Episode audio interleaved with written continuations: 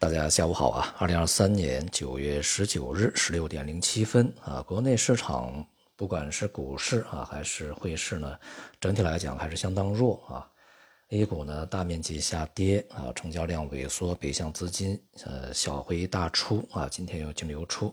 整体的这个交投意愿相当薄弱啊。而人民币汇率呢，在前一段时间啊，这个明显反弹以后，重新的又面临着走软的压力啊。总的来说呢，就是市场的弱势基调啊，还是持续的，没有任何的改观啊。相关的部门啊，看起来也是着实着了急啊，因为肩负着政治的这个任务啊责任。那么证监会呢，也是刚刚颁布了这个分红的指引啊，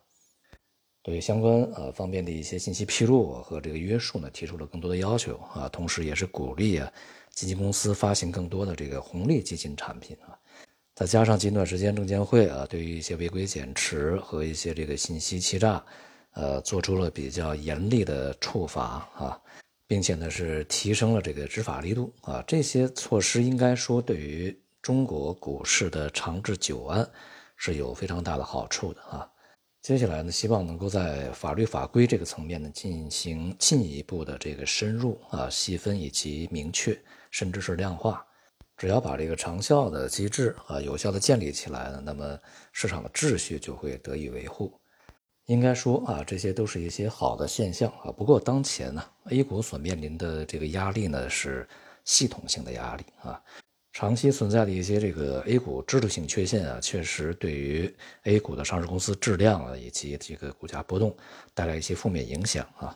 那么现在加强监管啊，这是对的。但是呢，这个当前股市的下跌，它主要是来自于经济方面的压力，它是一个全面承压啊。不管是一些质素非常好的公司，那么还是一些质素非常差的公司，它同样都面临着这样的一个下行的走软的这么一个客观事实啊。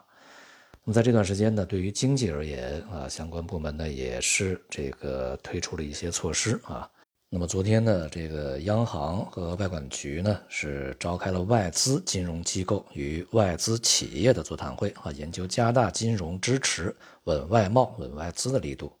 进一步优化外商的投资环境啊，有关工作。那么一些外资的这个呃金融机构啊、投行啊，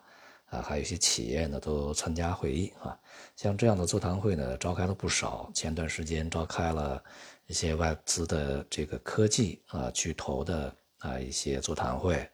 那么召开了民营企业家的座谈会，召开了这个呃网络平台啊一些这个主要的企业的座谈会，召开了基金啊券商这个相关的座谈会，无一例外啊这些座谈会呢都是针对现在已经出现的一些问题。来去这个找寻原因啊，找寻方解决方案的啊，但我觉得其实呢，还是应该有另外一个座谈会，就是谈一谈啊，为什么会现在出现这些问题？如果现在不出现这些问题，那这些座谈会就不用开了啊。那么以后啊，如何避免再出现这样的一些问题，总是去亡羊补牢啊？虽然可能为时未晚，但是也有可能是为时已晚。不管丢几只羊啊，这个不丢羊啊，才是最好的一个结果吧？我想啊，当前市场呢都在等待着啊，这周啊即将密集召开的一些央行会议的结果啊。呃，前面我们讲了，这一次像美联储也好，其他央行也好啊，可能大多数都是会暂停加息的啊。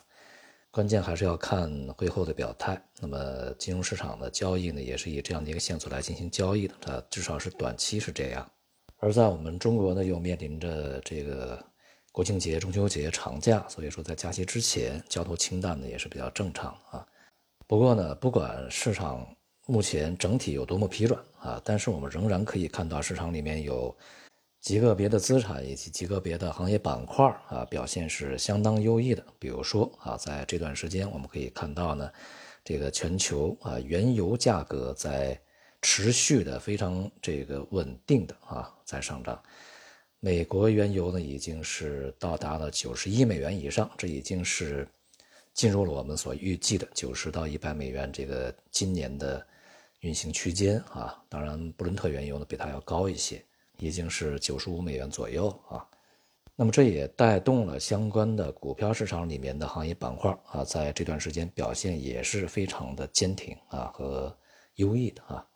而重要的是呢，不管是原油本身啊，当然也包括与原油相关的其他的一些这个大宗商品啊，关联性非常强的。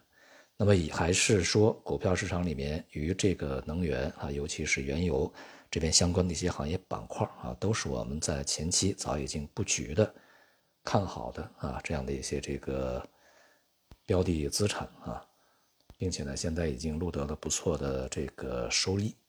像这样的机会呢，这个市场里面还会有啊。接下来马上就到四季度啊，还会有其他的一些资产以及行业板块呢，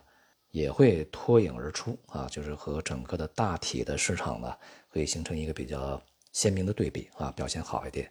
当然啊，这也需要我们去精挑细选啊。相对来讲呢，个人投资可以相对集中一点，就不用关注的特别多啊。如果说你关注特别多的话，你不如去做，比如说像股票的 ETF 啊，这些会更好啊。不去关注个股，如果关注的是这个个别资产，比如说个股啊，或者是某一个具体资产的话，那么还是将资金呢适当集中啊，对于散户来讲是比较合理的啊。好，今天就到这里，谢谢大家。